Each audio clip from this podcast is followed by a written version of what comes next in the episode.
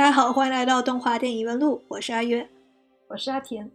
今天呢，我们要跟大家讨论一期有关这个 cyberpunk，也就是赛博朋克的主题的节目。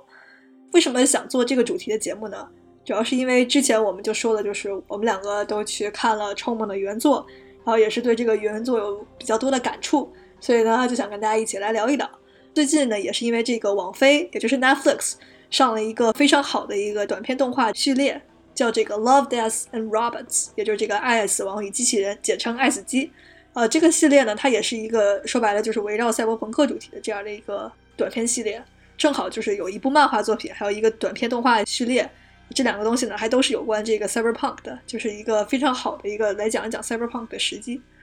首先，我觉得就是可能先跟大家解释一下，就是 cyberpunk 这个类别它到底是一个什么东西。首先，它就是一个科幻的这样的一个分支。它其实你从它的名字就可以明显的看出来，它自己本身是有两个构成部分的，一个就是 cyber，一个就是 punk。这 cyber 是什么呢？cyber 就是那种 high tech，比方说就是特别呃典型的就是有那种 AI 啊，就是这种高科技的这种发展。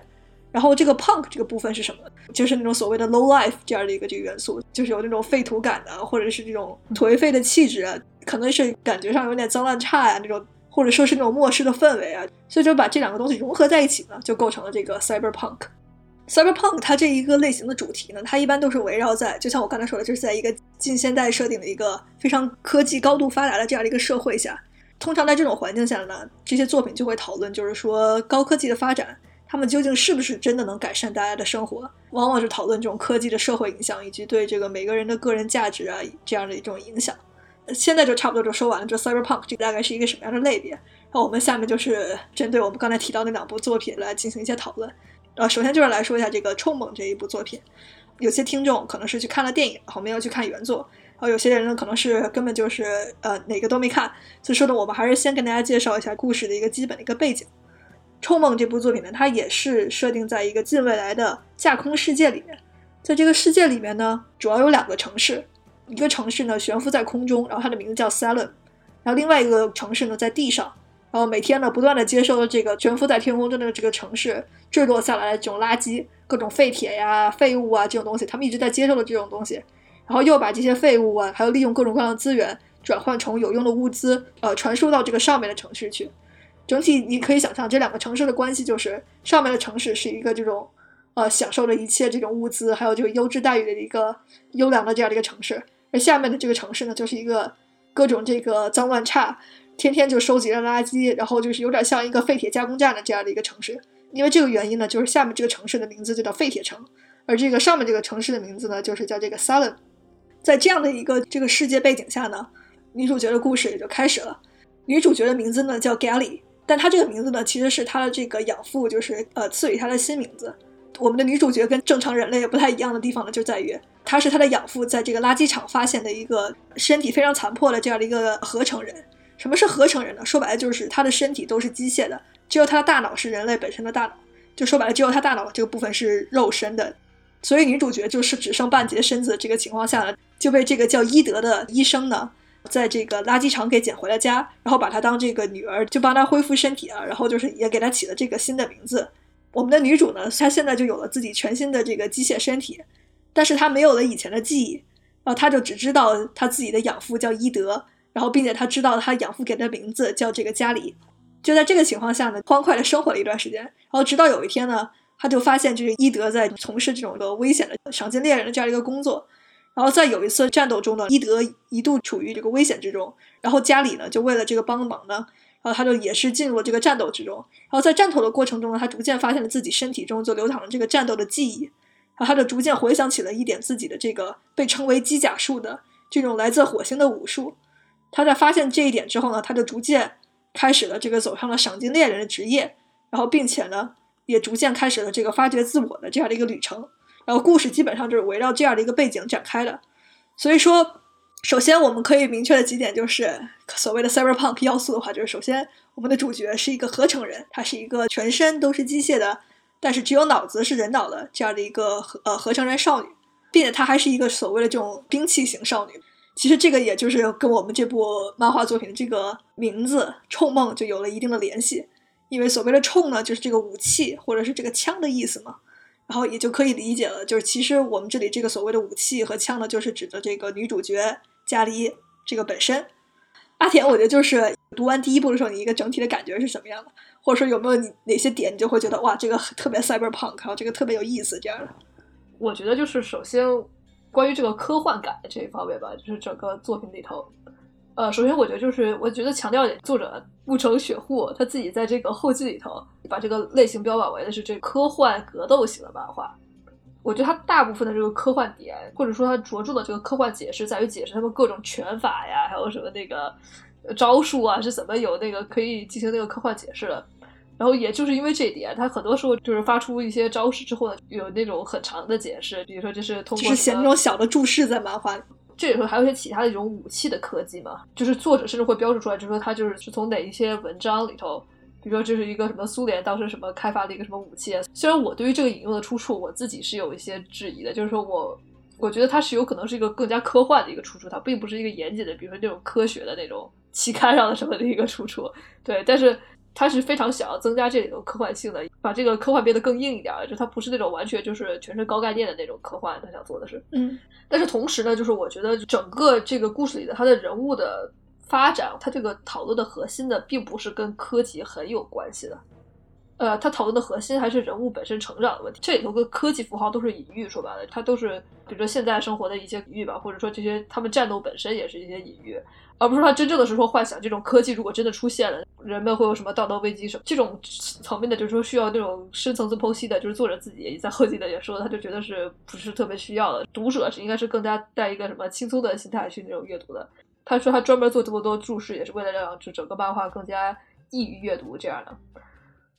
嗯，大家一开始给《臭梦》冠上的这个名号都是各种就是科幻大作呀，这个赛博朋克的经典啊，如 诸如此类的，就是。所以我当时看这部漫画之前，期待也是说，哇，这里面得有多少种，就是那种让我叹为观止的那种 cyberpunk 那种呃技巧啊之类的。就因为我本人是希望看到的是那种特别让我脑爆的那种设定出来。就比方说，就是可能就是像在看宫壳的这个动画版的时候，就会经常就是被他那种高科技跟他的那种社会问题怎么去结合在一起的那种感觉。你看那种东西的时候，你会觉得，嗯，这个东西真的是我以前没想过，然后是感觉特别有趣的这些东西。然后，但是你在看《其实冲梦》的时候，你会觉得它虽然它是一个就是科技外壳的一个或者说科技背景的这样的一个故事，但它其实内核呢还是。反映的是这种传统的这种故事核心的这种故事，就是那种又是有关这个个人意志怎么去寻找个人自我，就还是在讨论就是什么是我的这样的一个问题吧。但是它只是在一个科技的这样一个背景下，对，嗯，然后我觉得你也不能这么说，就是如果就是讨论什么是我本身就不是有科技内核，它主要是就是主要是它这个它关于它这个自我的讨论，实际上跟这个科技的内核并没有特别大的关系，就是。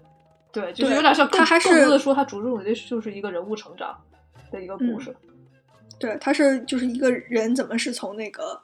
天真浪漫的小女孩成长成一个就是那种呃意志坚定的那种能拯救世界的这种少女的这样的一个呃女战士吧，女战士，或者是真正的那种战斗天使的那样的一个形象呢？她是怎么能完成这个蜕变的？其实第一部主要就是在讲这个过程。其实我就是实不相瞒吧，就是。我在看这个第一卷的时候，我当时是其实是一度我会有点就觉得，就是这个跟我的预期差的很大的这种感觉，尤其是我对他的一些战斗方式的，我就会感觉不够的 high tech，在我的想法里的话，就是他的理论支持，在我看来有的时候就不够。就比方说里面各种就是说什么几倍因素啊，然后这边呢就是家里就是不知道为什么原因就又可以轻松躲过呀之类这样的，然后以及我当时就产生了各种就是。疑问吧，就比方说这个所谓的这种肌肉训练出来的这种战斗记忆，到底是储存在这个脊髓里啊，还是储存在大脑啊？以及这个大脑能不能携带这种信息啊之类的？或者说就是是不是需要经过一段时间的训练，才能与这个新的机体达成这个完美的这种反应的这个链条？就诸如此类的问题吧，我就想了很久。就是总之，我就是在思考，就是他所谓的这个因素这件事情。能不能实现？就是它几倍因素，然后这个人类却可以躲过去这件事情。然后我甚至还是当时就去查了一下人类的最快的反应速度，然后看看在多少米之内的是不是能这个战胜这个几倍因素这样的一个事情。反正就是，总之就是当时就是想到了各种这样的事情吧。然后在读完第一卷之后，我逐渐就发现了，就是这种科幻的，就或者说这种科技的这种东西呢，其实并不是这部作品的一个最重要的核心。我觉得它最重要的核心就是还是女主角那种意志超于凡人的坚定的那种给我带来那种锋利感。我不知道阿天你有没有这种感觉，就是我其实就是在看到那个沙勇的那个故事的时候，我就觉得非常的感同身受。我不是与女主感觉感同身受，我是与沙勇感同身受，就是因为你我不知道你有没有这种感觉。让我觉得很多比较有意思的是说，更多的说他在在这个他就是在这个他自己设定的这个大科幻背景下，他想象的一些人物的一些生态，就是故事继续进行的时候，你就通过家里观察他旁边的这种各种人会是什么样的状态。我觉得这种状态，呃，在这个呃科技社会的背景下是非常合理的。就比如说他的，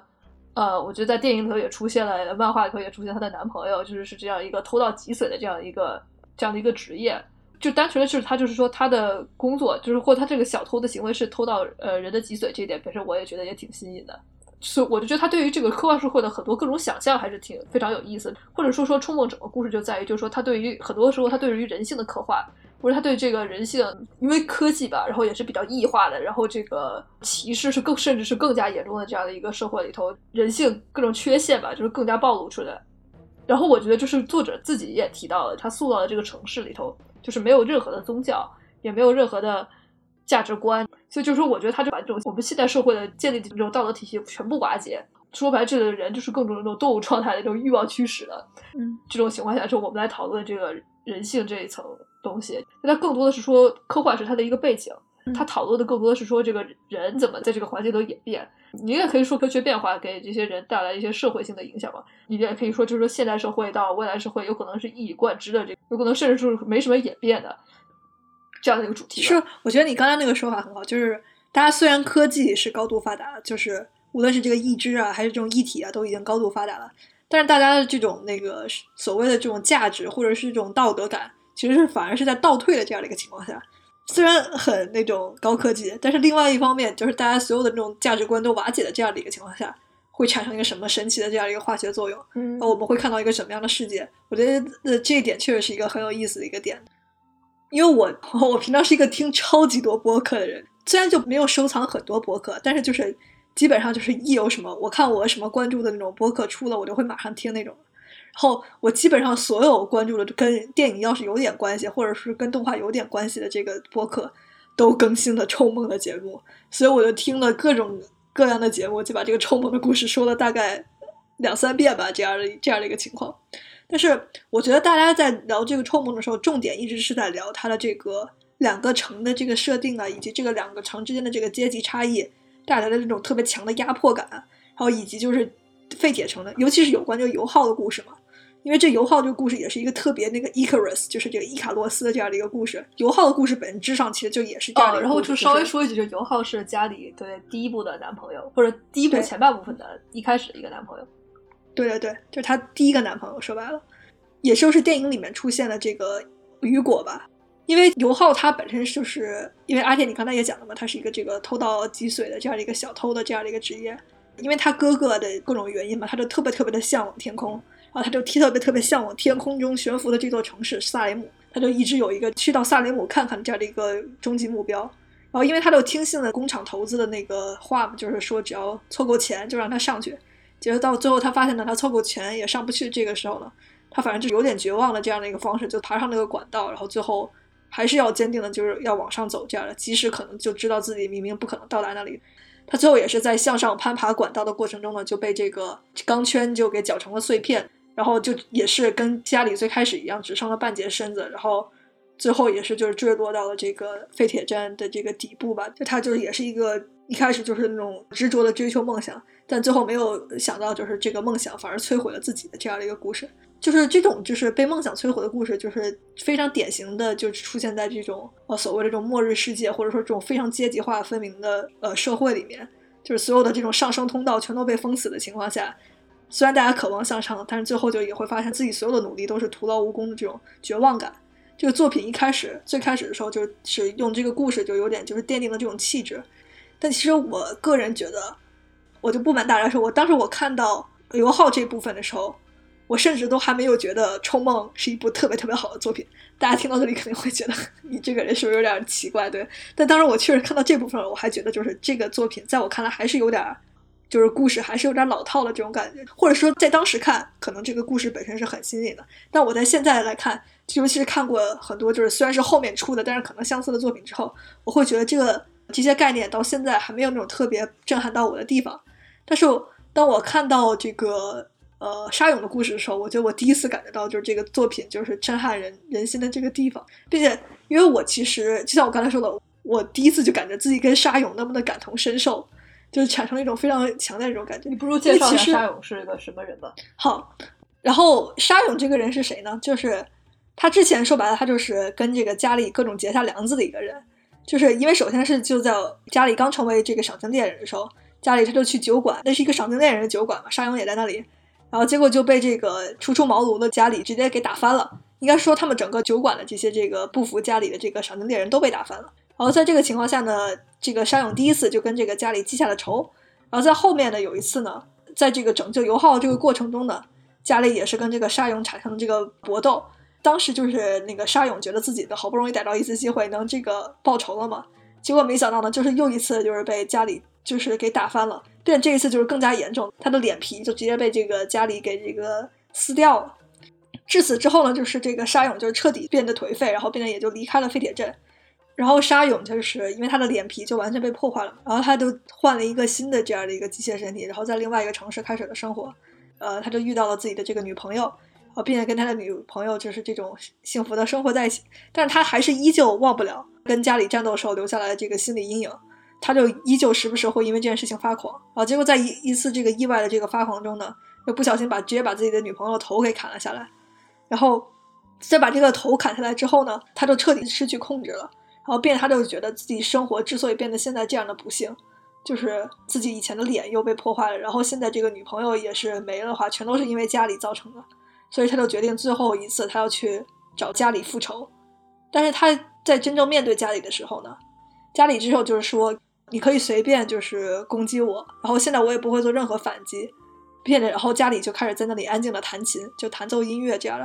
然后结果这时候，这沙勇他慢慢向家里靠近的时候，他突然就觉得自己的心里十分的恐惧，并且他当时就是脸被撕破了，这个记忆又一次涌了上来。所以当时就是即使他在知道明知道家里不会反击的情况下的时候，他也没有敢去下了这个手。相反的，他就一边喊着这种我的脸我的脸，然后一边呢就是这种。坠入了旁边的这个水池，然后终于身体就又一次变得支离破碎，然后彻底的毁灭了。这时候家里就是说嘛，就是你实在是太懦弱了，你甚至连这个复仇的意志、这个胆量都没有。然后我当时就在这个看这个故事的这个过程中，尤其是故事发展到这个节点的时候，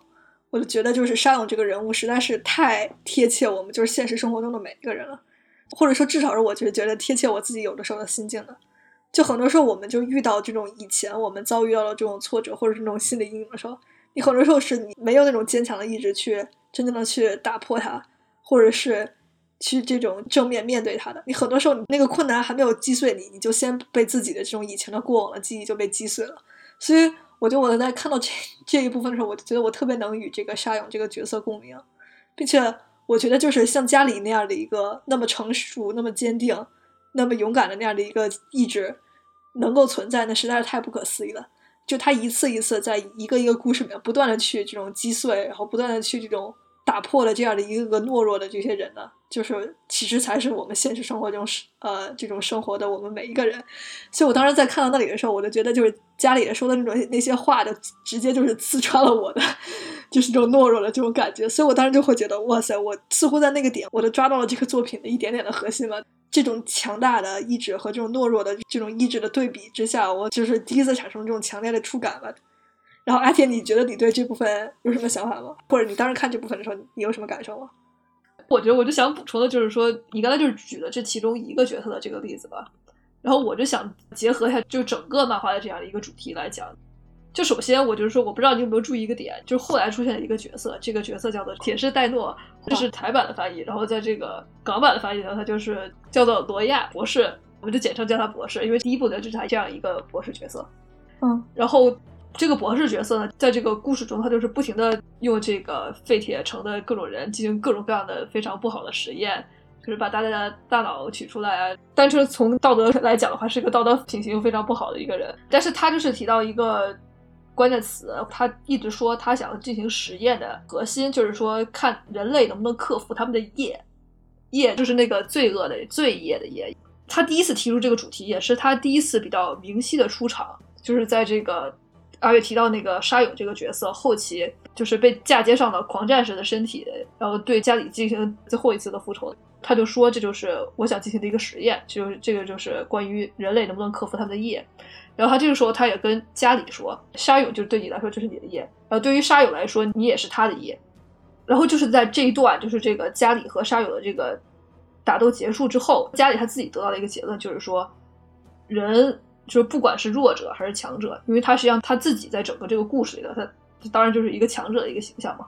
或者说家里他在这个故事之前，包括他对沙友说的话，就是说我没有想到，就是说你是为什么会这样的懦弱，实际上就是一个强者对弱者说的一个话嘛。他没有办法想象为什么一个人会到这个时刻，你不反抗你都会死，你甚至在这种时刻你都没有办法鼓起勇气。就为自己用这个复仇的勇气刺向你这么恨的那个人，你就没有这个勇气，他就没有办法想象这件事情。然后，但是他经历这个战斗之后，他的一个结论就是，不管你是弱者还是这个强者，你在这个世界上你都是要经历痛苦的。我觉得这也是他对他之前的一个事情的总结，或者说就是体现这个家里成长的一个点吧。因为你刚才就很着重的就强调了这一点，就是家里对于这个沙勇的一个批判。我实际上想表达这句批判本身是作者想体现，这是他一个幼稚的体现，并不是说他这句话是有多么的高级什么。前面就在这个沙勇事件发生之前的沙溢，他都是这种，他们其他人也评价过沙溢，就是说你就是这种很纯粹的，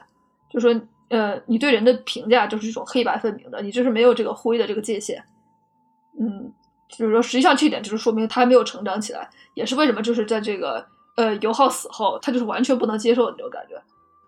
因为我觉得那个阶段的家里，主要是他没有办法去理解痛苦这件事情，或者说他甚至没有办法接受这些痛苦。没有办法好好面对这些痛苦的现实，因为比方说他在呃经历了就是痛失油耗的这样的一个过程之后呢，他马上就去参加了这个死亡球，并且他就抛弃了以前的这个所有的身份，抛弃了之前的这个身体，然后就是完全的去投入到一段这个新的这个生活中，他就想以死去忘掉这样的过去。但其实这件事情本身也是一个逃避现实的一个表现嘛。他当时其实他还是就是那种就是没有办法去好好的面对痛苦的这样一个过程，但是就是沙勇这件事情本身。尤其是在最后一次沙勇跟他战斗的时候，并且那一次战斗应该说家里他战斗的过程也是非常的那种挣扎，非常的这样的一个曲折的这样一个过程。他最后他是又要去打一枪，然后他同时最后还要去用这个刀去这个斩断对方，并且他当时又是只剩下了半截身子，然后一只手臂，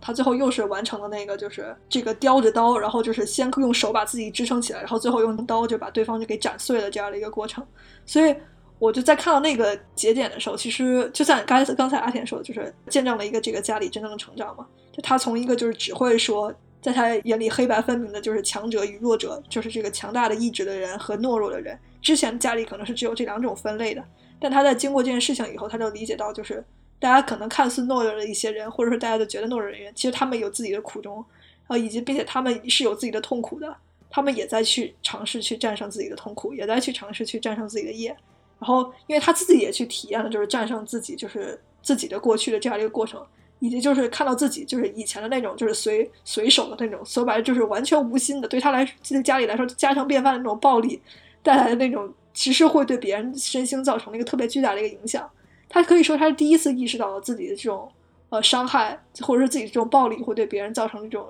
影响吧。你可以说在那个阶段，但是我觉得在那个，但是我就是又看看到就是。家里就完成了那个单手起跳，然后把对方斩碎那个动作的时候，我还是觉得就是，哎呀，就真的就是还是被那个强大所感动吧。对，阿田，你对这一部分还有什么补充吗？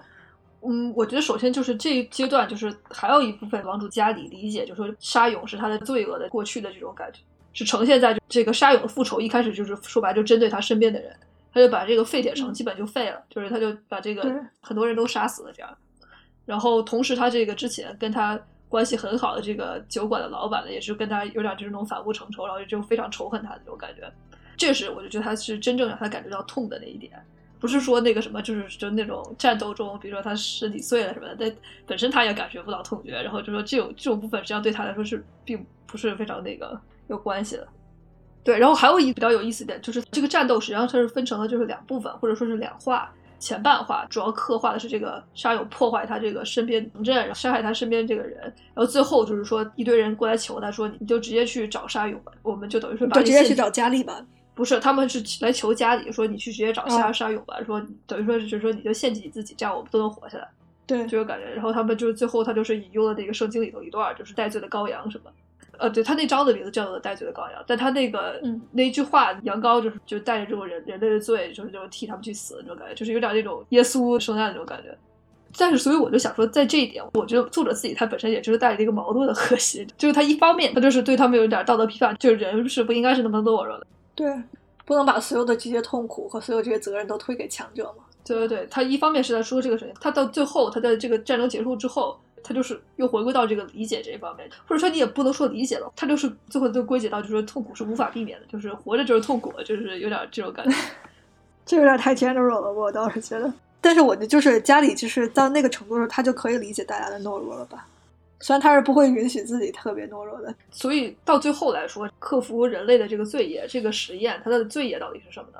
因为实际上罪业具体来说，它不是懦弱，因为他就说强者你也会有罪业，弱者你也会有罪业。那到最后来说，就是说你生活的苦难，你是怎么克服你生活的苦难？所以有某种程度上，罗亚他做的各种实验就是什么？就是增加人们生活的苦难，增加他们的道德困境，动摇他们对这个这个什么的？就是生活的这个理想的，动摇他们原来就是以为的那个志向。说看这样的话，人还能不能生存下去？你你自己生活的意志还存不存在？OK，我觉得就沙勇的事情，我们就差不多可以说到这里，我们已经聊了够长时间了。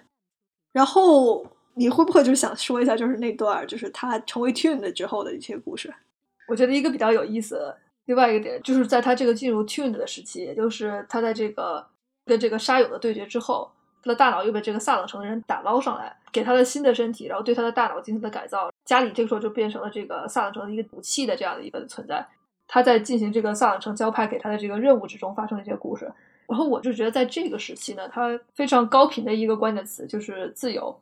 家里在这一段时间遇到的所有人，就不停的在高频的跟他重复这个词，以及他们不停的在诠释这个词新的意义。在这个家里对这个自由的思考上，就是进行了一个新的革新吧。之前的话，他就想营造出来一个状态，就是说家里成为这个沙雷姆城市的这个武器了之后呢，有一部分他成为他们这个武器的原因吧，他就是非常享受这个战斗的过程。他的描写就是说我每次战斗的时候，我都是大脑发白，然后我就觉得我的意志是在飞翔，就是最自由的时候。然后最放飞的时候，就是对 然后她的男友就是她的第二任男友，叫做后基亚，是一个全身肉体的一个人。对，也也也是一个全身肉体的一个人。他就是对家里就是持这个反对意见，他就是说，自由不是说你想干什么能干什么，想干什么这就是自由。说白了就是这种你完全就是欲望的这种东西本身就不是自由。他自己的用词是说，只有你自己知道你要干什么，你自己知道你的舵要摆向哪里，你才是一个真正自由的人。如果你就是丧失理智，你就在那儿就是或者你的生活丧失方向，对，就是说你就是随你的随你的欲望所行为，这种事情本身就不叫做自由。他说，真正自由是等于说是有理智的自由，是是有有方向是有意志力的自由，是你你在自己有把握的一个成果下所实现的东西才是自由。嗯，这段时期或者说出现的最主要的一个形象或一个情节，就是说，呃，一个叫做电的一个硕大的一个机器人呢，他组建了一个兵团，叫做巴贾克兵团。然后他们的一个志向就是说，把这个萨雷姆城给击落，让它掉落下来，然后实现一个他们这个地面上的人对这个萨萨雷姆城的一个报复吧。但是同时呢，就是因为或者说你就是说是一种阶级的反抗嘛，就是这样的话就可以把那个萨雷姆的人也拉到地面上了，他们就又处于同一个水平线上。嗯对，但是同时呢，就是这个在萨雷姆城下面的这个废铁城就会 完全的消失，被夷为平地，因为因为这件事情。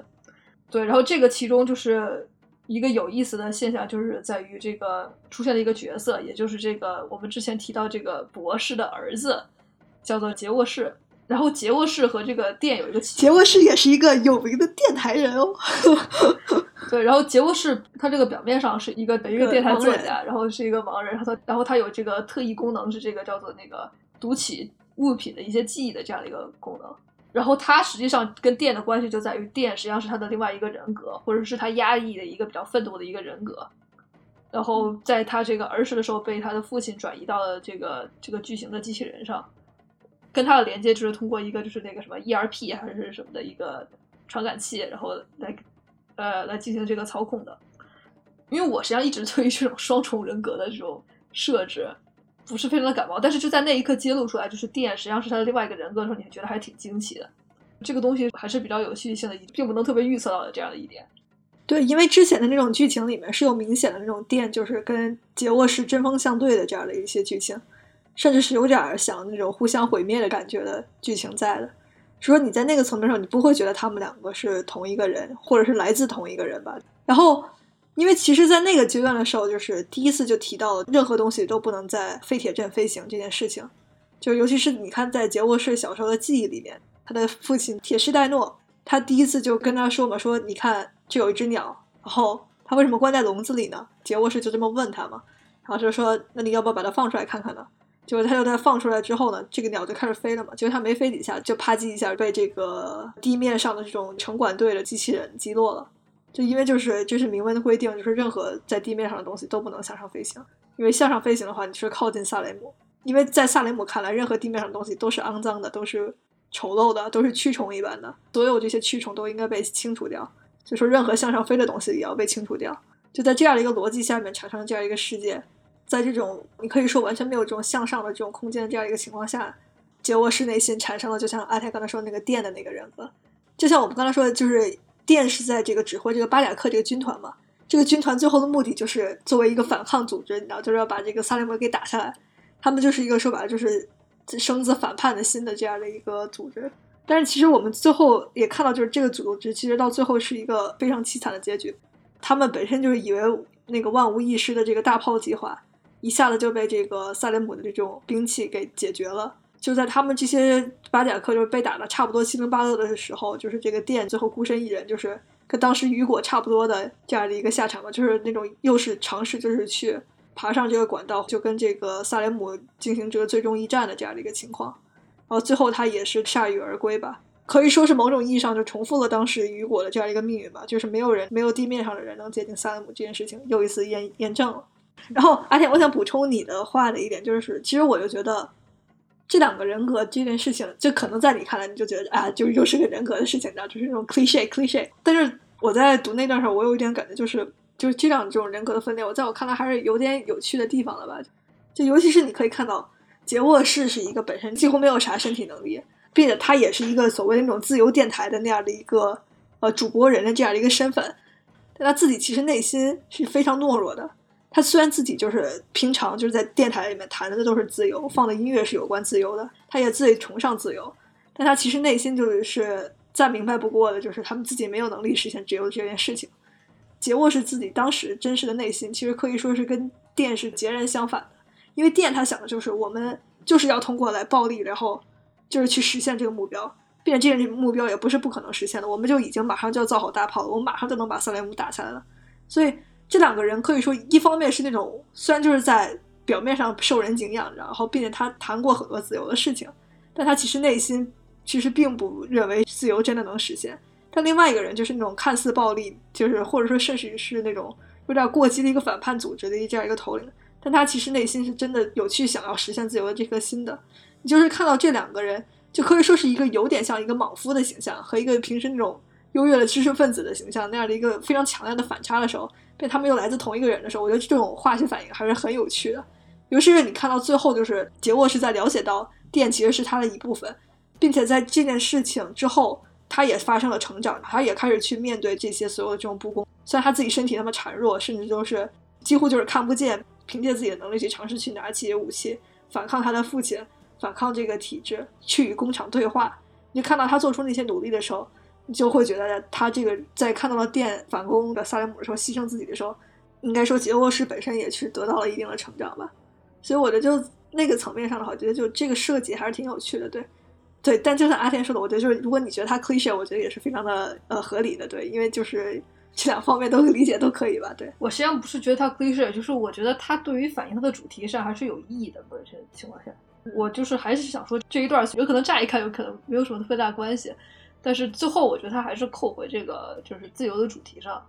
就是他对他自己就是什么样算自由的这样一个标准，他就是还是重复了就是之前他这个男友呃后基亚的这样一个定义，就通过他这个两个人格的这样一个体现嘛。就首先这个事件的最后是以这个电的失败而告终，然后是以一个杰沃氏的实际上的一个胜利而结束的，或者是说杰沃氏和家里这一派，就他这一层的这个人格的一个胜利的来结束的。首先我就想说一下这个电呢它这一层人格代表的就是表层的愤怒，你就说一个直接的情绪驱使的一个这样一个对于自由的一个想法吧。然后他并且他这个里头非常直接，这个电的情商，他就说我就是要自由，他本身就是一个就是那种。非常暴力的，然后这个情绪特别强烈的这样的一个自由的象征嘛，领袖。对，然后在最后之后的这个节物式呢，它实际上代表了就是，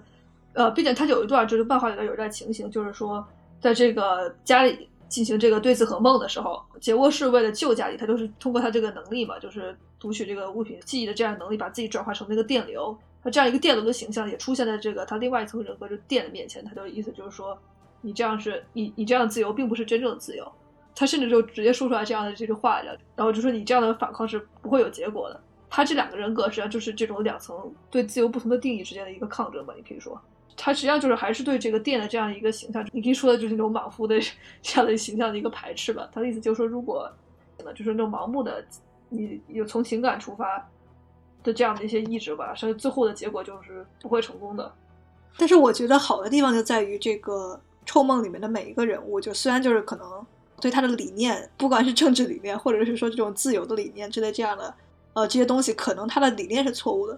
但是他最后依然会给这些那个人物这样的一个高光时刻。就比方说电最后他去那个，虽然你可以说他那是一个类似于莽夫的行为，但是他的这些行为里面也是你不得不说，就是还是充满了那种伟大感。你会觉得就是这样的一个，就是自己想做什么就去做的这样的一个人，他确实还是有那个勇敢，就确实还是让人这个艳羡的。所以说，我的就是虽然就是每一个人，就像你刚才说的，可能他的理念上确实是不那么完善的，或者他的理念上的感受就是浅薄的。就不论是我们刚才说的这个电的这个人格，还是我们之前说的沙勇，就他们可能就是在某方面上就是不够成熟，以及可能甚至是有点懦弱的。但他们最后，他们能有那么一点。最后的反抗，以及或者说最后的勇敢，我觉得都是这个作者还是给了他们这个弧光，毕竟让我们看到的就是，或者是说再低劣的人吧，他们也还是有自己的这种人性的这种闪光点吧。对，我觉得作者他本身也不是说想要说定性吧，他他更多的是说，我觉得也是在他后期里头提到的，他就是说最强的意志是什么？就不管什么样的现实来临的时候，你都能生活下去。他就是有点这种感觉。然后我觉得就是。你不如说，就是很多在里头人的死亡，都是说，在一个惨痛的现实揭露的时候，他们就是没法接受。他们在那个时候，他就就被这个现实，他就被击溃了。就包括就是从油耗开始吧，就是他就是他在那一刻，说白了，他就是我觉得就是像你刚才说的，就他有嗯，就是伊卡洛斯那个故事，我不如说他他在飞行的时候，我觉得他是充满希望的。就是油耗当他走上那条管道的时候，他就当时已经是个癫狂的状态了，是不是？就是。就他已经是放弃，对他已经绝望了。他实际上是一个自杀的行为。他在那个时候就是对，所以他不都开始撒钱了嘛，对吧？对对对，他就是一个失去希望的人。然后，并且我觉得就是这头，你就看家里对他身边的人评论。我觉得他实际上，你可以说作者的观点吧，或者说家里他这个主角的一个观点，就是非常一个，嗯，可以说普遍的，就是很多在日本漫画里头经常出现的一个观点，就是说你不管怎么样，就是要活下去，有点那种什么样的坎儿过不去的那种感觉的。就是有几点吧。呃，比如说这个医生伊德，医生就他们这个萨雷姆人，他们所有的脑子实际上都是芯片的时候，他不是删去了自己的记忆吗？嗯，对吧？这时候甚至就家里还做出一个评价，就是说知道自己脑子不是人脑，只是说有那么重要的，对，也是值得，就是说去忘掉你之前你所就是爱的那一切，所重要的一切，所有的回忆嘛，就是这种感觉。对，然后通过家里对于身边事件种种的反应吧，想体现出来最后一个内核。就是那种原生的那种生生存本身就是有意义的吧，或者说它在某种程度上就是，对，不是说，呃，比方说尤浩他可能认为就是登上那个萨雷姆才是他生活的意义，或者说能到天空去才是他生活的意义。呃，对电来说就是让把那个萨雷姆给拉下来，或者说就以暴力的方式去反抗任何敢在他们头上戴着的东西，才是他们生活的意义。让这个平等实现才是他们生活的意义。然后再到伊德的话，他可能认为就是自己之所以能被称为人，就是因为至少他们还是有这个人类的大脑的。但是如果的没有人类的大脑的时候，他们的存在本身似乎好像就也都称不上是存在了，或者说他们就开始怀疑自己的意识到底是不是意识了，嗯到底是不是自由的了。他们在怀疑到这个层面的时候，他就觉得自己的存在也是没有意义的了。嗯但是在家里看来的话，可能就是只要我还存在，你知道，不管我的意识是不是大家就是定义的自由的，然后但只要我还有就是以前的记忆，然后我还有那些就是我感觉到的那些重要的人的那些思念，他还有这些记忆，那他就还有活下去的意义。或者说，甚至就连他当初刚到地球的，在垃圾堆刚被捡回来的时候，没有记忆的时候也一样，就是只要还活着，然后只要他还有这个意识，那他就有活下去的意义。嗯你可以说，就是可能无论你是机械生命还是就是生物的这种生命的话，作者都是特别赞同生命本身的意义的。就不管你们在做什么，就是生命本身的价值都是非常大的。对，对。然后我觉得你刚才说的那个还比较模糊，我觉得不如就是说，我觉得他实际上里头他强调什么，隐隐约约你能感受到吧？就是说，加里每次战斗，他就说，只有我战斗的时候，我才能感觉到我是存在的，我是生存的。就是对我来说，他在这里头每一场战斗，或者说家里的战斗本身，就是一个喻体，就是生活本身，或者说就是生存本身。跟苦难战斗，对对，我就是困境战斗，对对。然后同时，我觉得他有一层讨论，就是什么？就是你刚才所说的，就是说，不如说他这个他怎么定义什么样是人类？因为它这里头有很多的考验，你就想，就是各种各样的变化。就是如果你在家里第一层嘛，就是它最开始的时候，它就是一个大脑是人的大脑，身体是这个机械身体，那这样算人吗？然后之后你又发现，就是如果你的身体是肉身，但是你的大脑是芯片，你这样算人吗？然后这个家里之后，他在 tune 了之后呢，他又发现有自己的复制人，那你还算人吗？然后对这么所有的拷问下来，家里你说他最后的结论是什么？我觉得他实际上的结论是什么？这些都是一些无关的无关的变量，对他来说，怎么样才能算是人呢？就是还在战斗的事物就是人本身，就是我觉得他实际上最后就归结到的是这样的一个结就论上。对，说白了就是与你身体的构造无关，就是只要你还在跟生活战斗，还在努力的面对现实，残酷的现实，你就是一个生命，对，嗯，你就是一个，或者说你就是一个人，对对，然后我觉得他就是这这种观点，就是回到那个本源上，就是还是那种我思故我在的那样的一个想法。就是我只要还在不停的质疑，就是说我还在思考，我到底算不算人的这样一层东西吧。然后这个东西，但我觉得家里从来都没思考过自己是不是人这个问题。哦，对对，所以倒不是说，就是说你本身，你本身你还有这个生存的欲望，就是说你你的意志力还在，那你就是你就是一个你就是人了，就是对，就是这是无关于你本身的呃机体是怎样的一个事情。是。其实我觉得《臭梦》咱们已经差不多，嗯第一部尤其是就是差不多就已经说完了。但其因为我们刚才可能就是潦草的说了一下，就是最后那一部分的时候，就有关那个萨雷姆城里面的人，其实就是脑子已经就只是一个芯片了。虽然他们就是身体都是完全是肉身的，并且他们也一直以为自己有着完全的人脑这样的，就是一个肉体人脑。他们一直以为就是自己就是一个完全的肉身人，但后来才知道，他们十八岁的时候，他们就会被进行的那个仪式，就把他们的这个大脑给切除出来，然后放进去一个这个代替的芯片这样的。当他们知道这一点的时候呢，很多人就直接就疯狂了，然后就是什么跳楼跳楼啊、自杀自杀这样，因为他们就觉得自己就是，他们觉得就是如果没有大脑的话，那就称不上人了。因为其实就算是家里的话，他之前也是说，就虽然他完全是改造人，但他至少是有大脑的。就这时候你就会看到了一个鲜明的反差：天上的人全都是有着肉身，但是没有没有大脑的人，然后地上的人呢，就是全都是虽然没有肉身，但是有大脑的人。究竟哪一种才算人呢？然后还有就是后来的那些出现的那种呃复制家里的人造人，那些人是人吗？就是与此这样的这种呃关于什么是人，或者说什么才是生命的意义的这件事情的讨论，什么才是自我的这样的一个讨论，就在《冲梦》的第一部的这个最后的结尾，在一直这样进行的。最后，我觉得我们两个稍微总结一下，就是我们看这个《臭梦》的这样一个感受吧。你觉得你总结下来，就是刚才也谈了这么多了，你觉得你总结下来，你觉得《臭梦》这部作品它？尤其是他在 cyberpunk，他这种精神内核上，你觉得他是一个什么取向呢？你可能就像你刚才说的，有那种自由啊这种关键词，你可能最后如果总结下来就，就是抽梦的第一步的话，你会想给他哪些介绍呢？我觉得就是单从就是阅读的这个感受来讲的话，就是如果就是说你第一遍读的时候，就更加是那个进入各个小人物，然后就说感受这种新型社会里头或者不同的这个人性的展现的这样一个感受吧。就会觉得实际上就是一个反映现在的人应该怎么生存的这样一个主题吧。就我很多时候，我真的第一遍读的时候，就被家里那种就是你实际上你一路走来，你的意识，你对于你的过去已经伤痕累累，然后你还是要在不停的战斗，那种时候就感觉非常的燃嘛，就是有一种很普通的这种燃，然后你就觉得一种就是就是带给你一种生的希望吧，就是这种感觉。呃，对，然后这我觉得也是它一个体现的主题嘛，或者说就是什么是人的就是世界中的苦难奋斗，然后最后还能有尊严的活着的这些生命，就是人，嗯。然后我觉得我看《冲梦》的那个第一观感吧，首先就是我觉得它可能科幻的元素本身，或者说科技的元素本身吧，没有我想象的那么多。但是我在观看之后，我就会觉得他对人性的刻画，以及就是我自己带入同感的那种，就是那种懦弱感和强者的之间这种对比，我觉得就是非常非常的闪光。就像我一一直说的那一句话，就是。女主这个家里这个人物，她就像是她的那把大马士革刀一样，就是一次一次的刺穿作为读者的我们，然后以及生活中懦弱的我们，然后并且她就向我们验证了，就是说应该怎么以刀刃的这种形式去切割这种生活中每一次的苦难，然后去正面其中的这个苦难。我觉得这就是我在看漫画时候感觉到特别振奋的这些地方吧。然后就也会觉得，就是说我们在面对生活的时候，